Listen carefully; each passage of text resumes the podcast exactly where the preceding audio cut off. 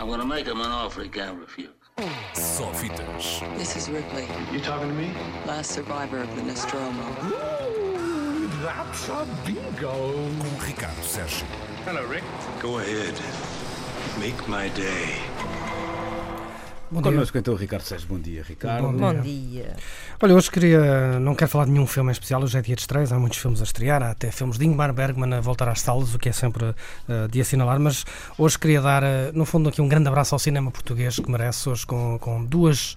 Boas notícias nos últimos dias. A primeira foi ontem anunciado o cartaz de Lucarno. Vão lá estar dois filmes a concurso. Já se tem dito, fa- falado sobre isso nas, nas notícias. Três anos depois, na secção Pardi de Domani e depois a longa-metragem, sobretudo, sobre nada, de Didi Pestana, na secção Signs of Life. Há também outras duas coproduções. ahm, com Portugal à mistura. Uh, Grabavica, uma coprodução entre Portugal, a Bósnia e Espanha, e também um, Como Fernando Pessoa Salvou Portugal, um filme realizado por um norte-americano, Eugene Green, mas com elenco português. Há também um outro filme que não é português, mas tem Nuno Lopes no, no papel de protagonista, ou um dos protagonistas. O filme uh, o René, portanto, Portugal em um, grande parte do que se vai passar em Lucarno, um dos mais importantes festivais europeus a acontecer em agosto. Uma referência também a uma realizadora portuguesa no, no júri de uma destas secções, a realizadora Marta Mateus, e depois há uma secção inteira em agosto dedicada ao novo cinema português, tão novo que ainda não vai estar lá. Ou seja, estamos a falar de uma secção onde vão ser exibidos perdão, eh, meia dúzia, meia dúzia de filmes. É quase, é quase, mas é ao contrário. Ou seja, eh, são realizadores que vão mostrar o seu trabalho para fazerem casting Ah, ok. produtores, distribuidores, organizadores de festivais, eh, filmes ainda em pós-produção, ou seja, não terminados, que vão ser mostrados a uma plateia de gente da indústria eh, para depois essa gente da indústria que goste possa pegar nesses filmes e financiar, eh, promover ou divulgar ou levá-lo para outros, outros festivais. Portanto, vamos, É, lá, é para lá que eu vou, vamos embora? com a minha obra. Vamos. Como é que se chama? I- Inquilinos. Isto é verdade, está a É, acontecer. é sobre, é sobre a inclina geração? Ah, Bom, sim, ah, senhora, muito bem. Vamos estar atentos a Lucarno em agosto na Suíça, mas agora vamos estar atentos a junho, porque junho foi um mês muito bom. Ah, chegaram ontem os números ahm, do cinema em geral, em Portugal, e, e só para terem uma ideia, houve 14 filmes portugueses premiados em festivais só no mês de junho. 14 filmes portugueses. Isto para muita gente que achava que não havia 14 filmes portugueses num mês, eh, se calhar eh, fiquem mais atentos. De Espanha vieram premiados Perdão, João Viana, do Filme Madrid, um, e Luís Diogo, do Festival do Reino de León. Da Alemanha, um, o prémio do Festival de Curtas de Hamburgo foi para um filme português, Flores, de Jorge Jacome. Na Áustria, um, o Festival de Curtas de Viena premiou Diogo Baldaia. E em Portugal, houve.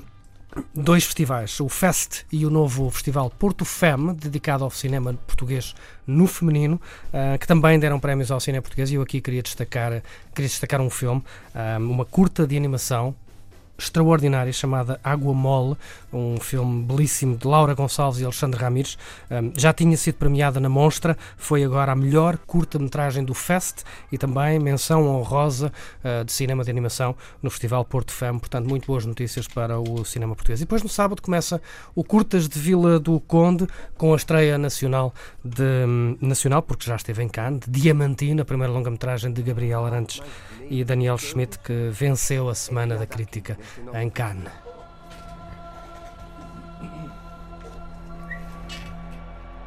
E meu papá estava sempre dizendo que Miguel Ângelo de hoje sou eu. Mas é pintar, pintar, nem por isso. Tiago Ribeiro no principal papel. Ai, que assurismo Isso tão foi, forte. isso foi. Meu Deus, insularismo. Só para provocar aqui Tiago Ribeiro, vai entrar aqui possuído. Vai entrar aqui possuído. Parece uma insolação. Eu acho que ele não se importava de ganhar tanto quanto o senhor que inspira toda esta, todo este diamantino, que é baseado numa figura bem conhecida, que agora vai trabalhar para a Itália, segundo, segundo Ah, consta. Um, e portanto, este novo pintor que faz a sua arte é, um- é o tal diamantino inspirado.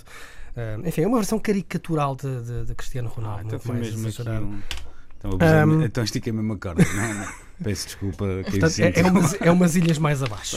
Bom, uh, resumindo, resumindo errado. já se souberam também os números, os números do cinema. O Alexandre David, inclusive, já falou É disso hoje, não é? Sim, sim, sim. Há, há um filme português que fez bastante dinheiro, o Bad Investigate, nos últimos seis meses. Não Que me pode... passou totalmente ao lado. Já fui, entretanto, Lu- Luís Ismael, do mesmo das, das balas balas e e bolinhos.